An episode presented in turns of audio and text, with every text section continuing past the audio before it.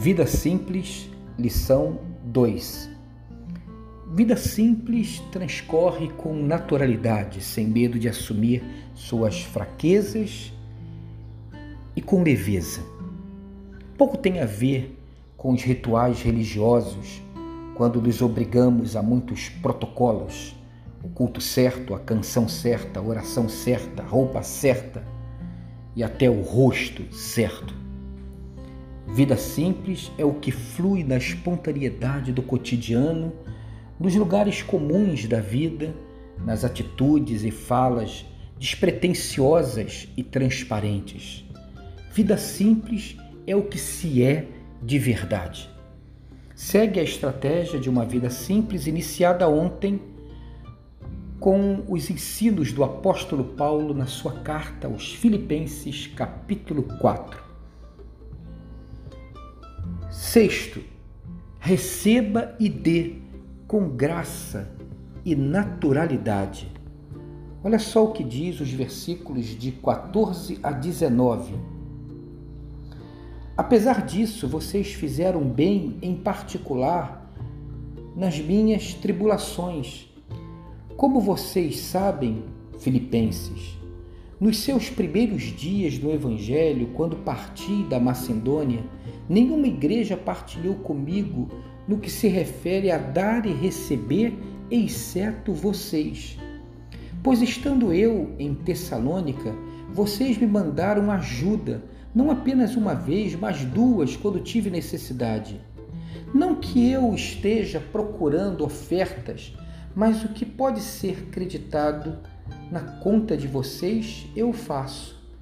Recebi tudo e o que tenho é mais do que suficiente. Estou amplamente suprido agora que recebi de Epafrodito os donativos que vocês me enviaram.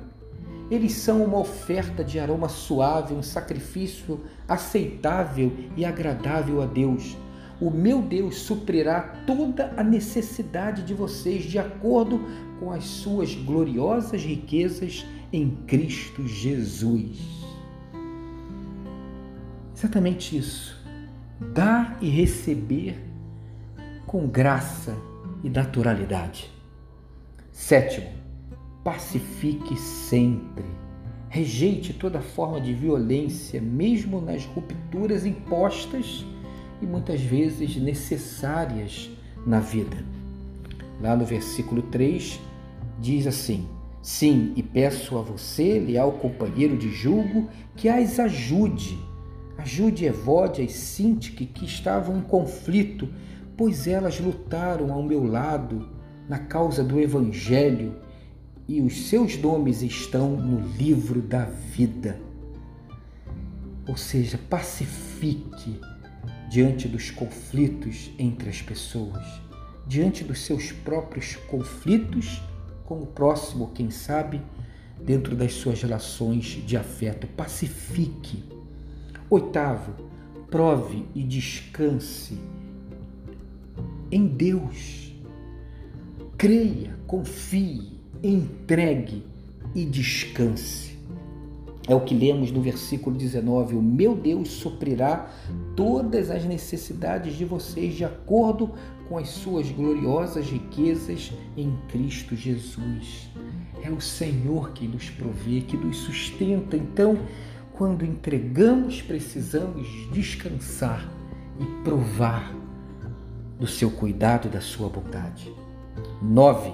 Tenha em mente a primeira mudança ocorre sempre em você.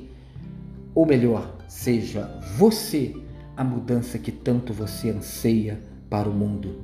Versículo 17. Não que eu esteja procurando ofertas, mas o que pode ser creditado na conta de vocês. Aqueles irmãos da igreja de Filipos fizeram a diferença na hora certa na vida do apóstolo Paulo. Eles foram a mudança e a transformação de Deus, o socorro, as mãos, os olhos e o coração de Deus visitando o apóstolo no seu momento de necessidade. Finalmente, em décimo lugar, viva o presente. Aproveite o dia. Porque diante das tribulações devemos fazer como está escrito nos versículos 6 e 7. Não andem ansiosos por coisa alguma, mas em tudo pela oração e súplicas e com ações de graças, apresentem os seus pedidos a Deus e a paz de Deus, que excede a todo entendimento, guardará os seus corações e as suas mentes em Cristo Jesus. Viva o presente, aproveite o dia, faça o dia acontecer. Que ele seja abençoado e abençoador de uma vida simples para você e sua família.